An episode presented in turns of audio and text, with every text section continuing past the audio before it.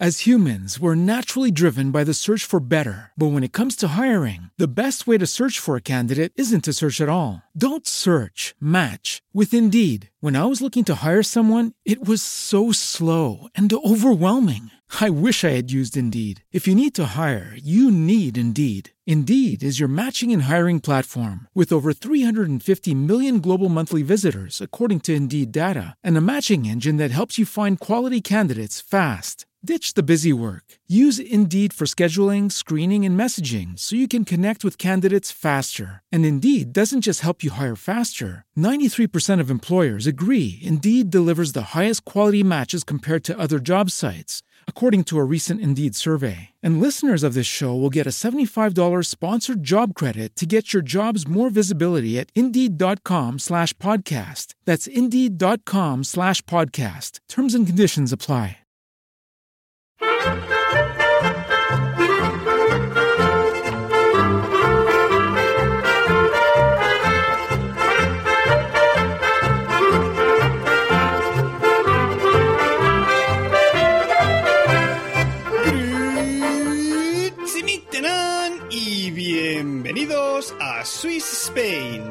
Capítulo número 12 del podcast que describe la vida de un español en Suiza. Soy Natán García y estamos en la primera semana de 2016. Bueno, pues volvemos ya una semana más y esta vez sin efemérides que celebrar.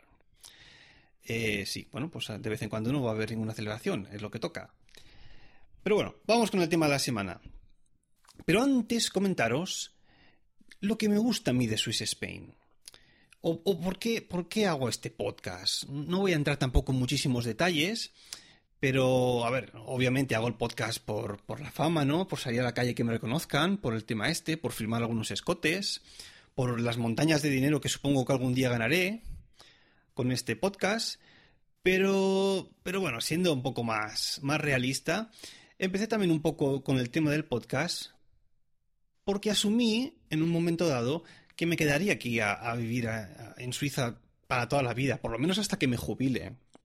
Y entonces pensé, bueno, ya que voy a estar aquí, qué menos que aprender algo sobre este país, ¿no? Porque claro, después de cuatro o cinco años sí que tienes un poco de idea de cómo funcionan las cosas, porque, porque es lo que te ha tocado vivir hasta cierto punto, pero no sabes mucho tampoco del país.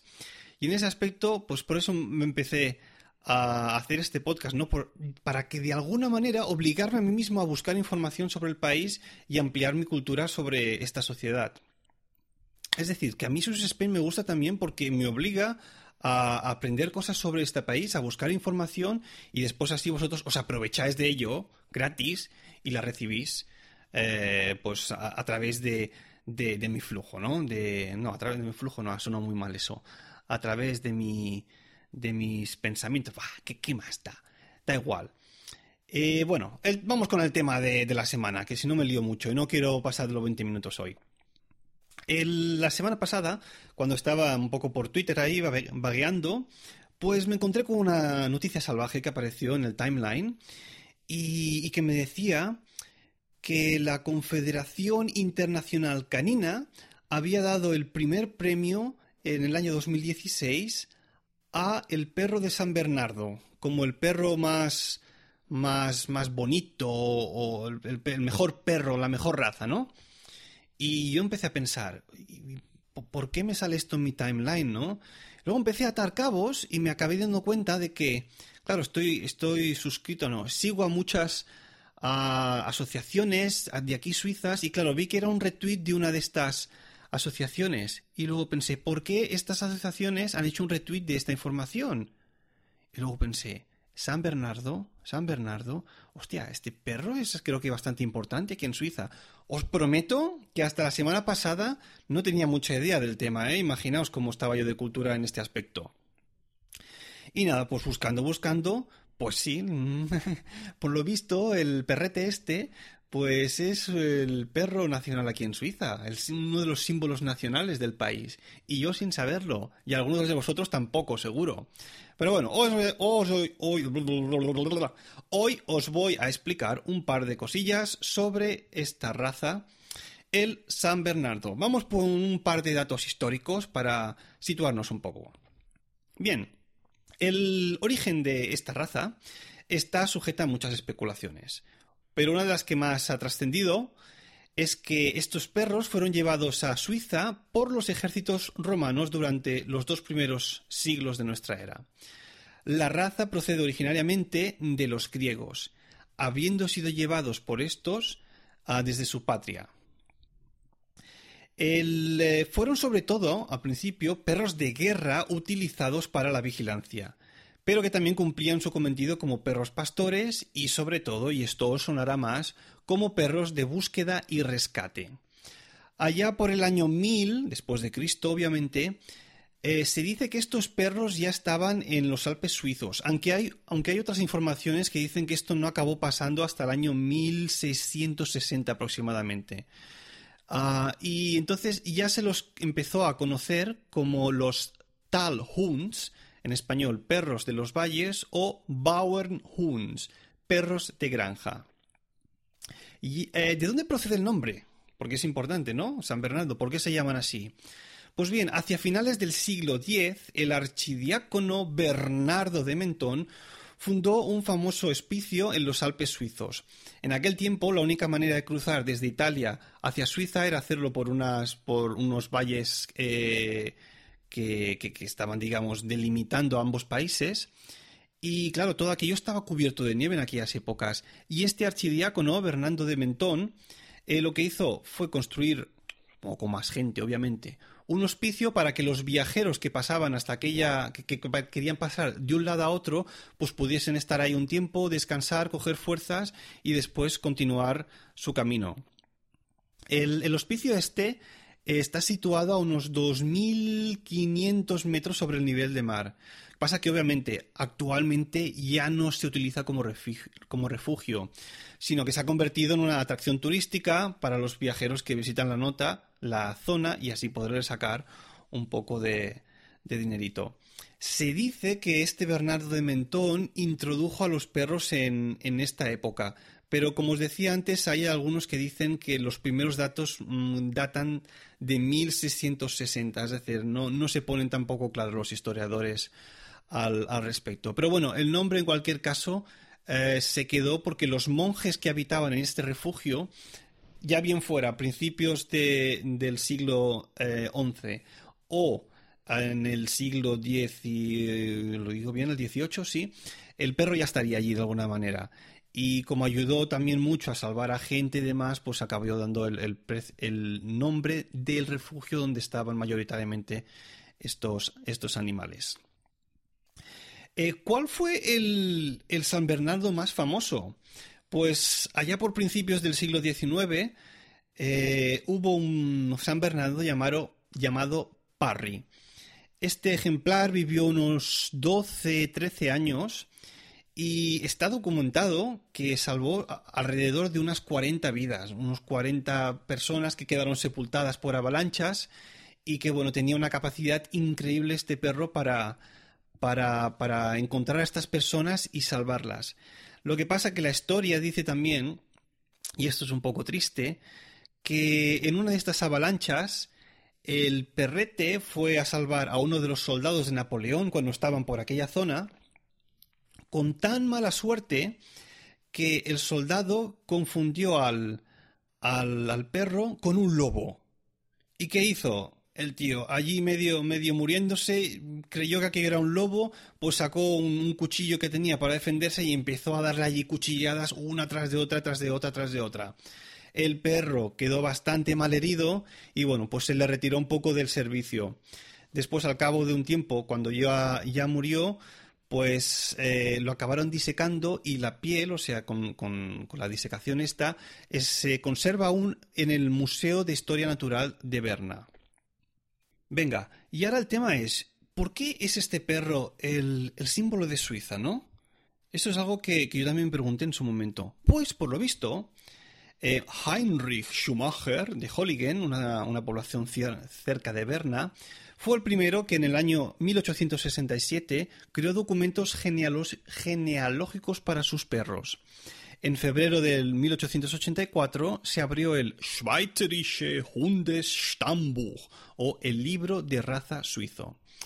La primera anotación que se hizo en ese libro fue la del perro de San Bernardo, a la que le siguieron otras 28 anotaciones de otros perros también eh, de razas similares.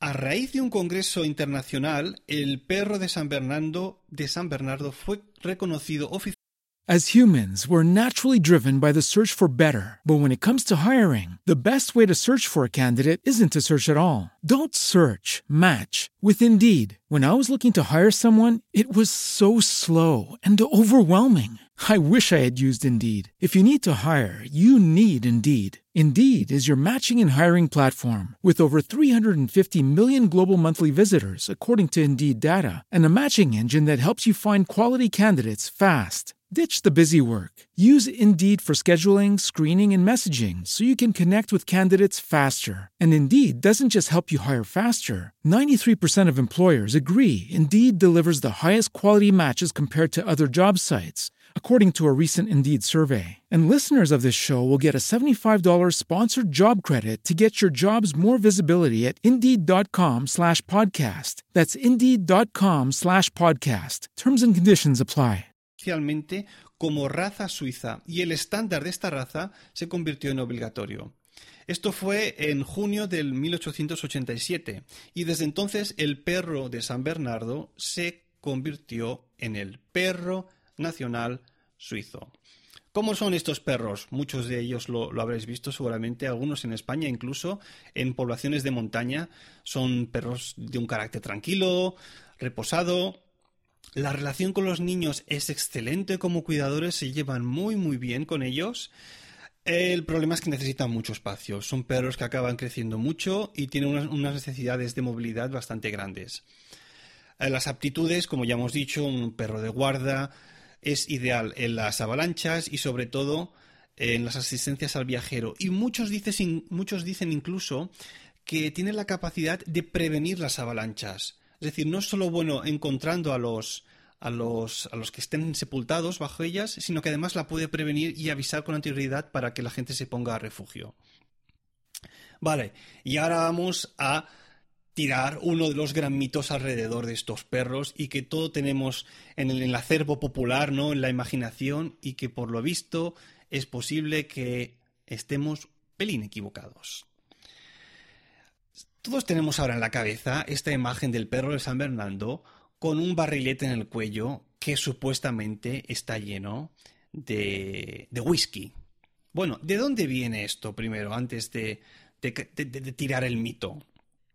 Pues bueno, eh, hubo allá a principios del siglo XIX eh, un chico de 17 años que era pintor, que pintó un, un cuadro que se llamaba Edwin Landseer, eh, pintó un cuadro en el que había dos San Bernardos. En uno de ellos uno estaba ladrando como pidiendo ayuda, ayuda y en el segundo había un perro con este barrilete como intentando ayudar a un hombre que estaba herido uh, para que se reanimara o para que se volviese un poco en sí. Eh, el chico este, Landseer, explicó que el barril estaba lleno de brandy, o sea, de whisky, y de esa manera nació el mito. Pero ¿qué pasa? Que esto no es verdad. Los, perros de San Bernardo no han llevado nunca whisky. ¿Por qué? Preguntaréis ahora. A ver, pensemos un poco con, con, con lógica. El alcohol, para todos los que hemos bebido alguna copita de más, hemos disfrutado de la vida, pues sí, el alcohol cuando te lo bebes te hace sentir ese calorcillo, ¿no? Pero ¿cuál es el, el efecto real en nuestro cuerpo? Primero, no restringe el flujo sanguíneo y segundo, baja la temperatura del cuerpo. Y bueno, si estás ahí medio sepultado, medio muriéndote, lo peor que te puede pasar es que te den encima más alcohol para acabar de hundirte, ¿no? En la miseria. Decir, no, toma, toma un poquito más de, alcohol, de whisky y verás lo bien que te va a ir. Claro, cuando te lo bebas te va a dar el chute de calor, pero es que después va a ser el peor remedio que la enfermedad. Y, y es que nadie ha pensado además en los musulmanes no, si eres un musulmán ahí sepultado, te viene un perro con whisky, tú dices, no, yo soy musulmán, yo no, yo no, no puedo tomar alcohol. ¿Mm? Pues me muero. Claro, no es lógico, no han llevado nunca whisky. Lo que suelen llevar es un poco de comida y a veces incluso agua o algún tipo de bebida caliente. Eso sí. Pero bueno, alcohol, no. Ya viene el chiste, porque yo llevo aquí cinco años ya para seis en Suiza y en todo este tiempo no he visto ni un perro de San Bernardo. Obviamente, al venir de una, de una población costera, pues, em, pues no suelo ir mucho a hacer actividades de montaña, obviamente no sé esquiar, eh, es algo que tampoco empezaría a hacer ahora por un tema de, de, las muñecas y de los brazos y dedos, es decir, no me puedo permitir tener alguno de estos accidentes. Y, por eso tampoco ya cuando tengo vacaciones voy a ponerme a aprender a esquiar ahora. Eh, estos perros obviamente están aquí en Suiza en estas, ah, en estas poblaciones de montaña, pero por la ciudad no se, no se ven casi. Eh, bueno, casi no, no se ven en absoluto. De hecho, se ven muchísimos, eh, muy pocos perros por las ciudades. Aquí hay mucha más tradición de tener gatos en las casas, que bueno, ya sabemos que son animales más autónomos, que hacen, que van a la suya, entran y salen cuando quieren, y lo único que te piden es comer. Pero, pero perros se ven mucho, muy, muchos menos, porque obviamente la necesidad de sacarlos, y aquí en invierno, en invierno pues hace un frío que no te explico. Y como que no hay ganas de salir dos o tres veces al día para que el perro haga lo que tenga que hacer. Bueno, pues ahí está. Esto era todo lo que os tenía que contar sobre, sobre el animalito este. Espero que os haya gustado. Vamos con la sección de la semana que se titula Suben, extrajen, bajen. Y la palabra de esta semana es Das Unterseeboot, que significa el submarino. Otra vez, Das Unterseeboot. Y os habréis dado cuenta de que la primera palabra que aprendimos, em, der Geburtstag, el cumpleaños, la segunda, ¿cuál fue? ¿Cuál fue? Di, no sé, era una palabra femenina eh, que empezaba por di. Y la tercera, das Unterseeboot, pues cada uno tiene un artículo diferente. Y aquí os vengo a explicar hoy que en alemán no hay dos artículos, sino tres. Y una cosa más, en alemán eh, el artículo este das, que sería el artículo neutro, por llamarlo de alguna manera, der sería el, di sería la y das el neutro, pues no te, no te queda más que aprenderte todas las palabras que llevan este artículo. Es decir, sí que hay muchas palabras que tienen una terminación X que siempre va con el artículo este o el otro. Pero aquí no, no te queda más que aprenderte todas las palabras, cada una con su artículo. Me explico, por ejemplo. El sol y la luna para los alemanes es al revés. Es el luna y la sol. Die Sonne und der Mond.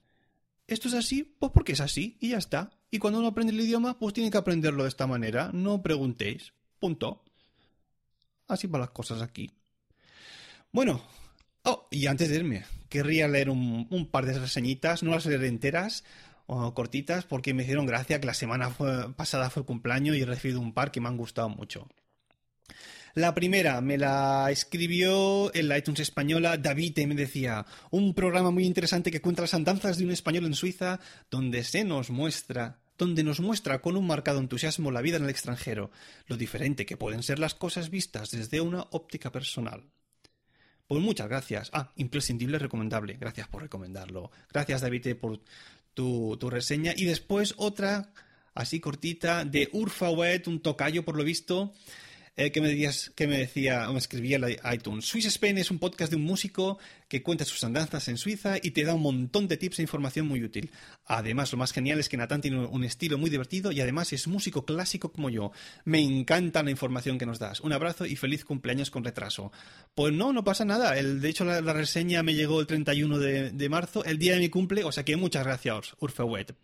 Y bueno, vamos a volver ya a la semana pasada porque esto se ha acabado. Y esta vez lo vamos a hacer con un tema propuesto por vosotros y que es bastante interesante, sobre todo si os venís a Suiza con coche.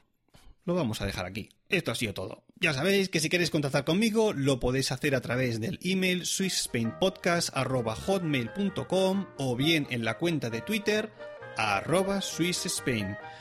Para... Ah, si queréis podéis dejar una reseña en la iTunes Store y para comentarios tenéis a vuestra disposición el podcast de Milcar FM.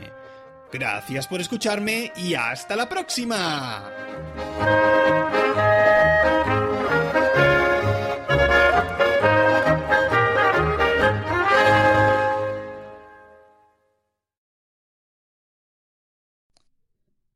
Estos son dos borrachos que van por la nieve eh, y uno de ellos ve un perro de San Bernardo con su barrilito de whisky y le dice al otro Mira, por ahí viene el mejor amigo del hombre. A lo que el otro le contesta ¿Sí? ¿Y viene con un perro? Hostia, Dios mío. Qué malo soy explicando chistes. Pero bueno, no desistiré. Hasta la próxima.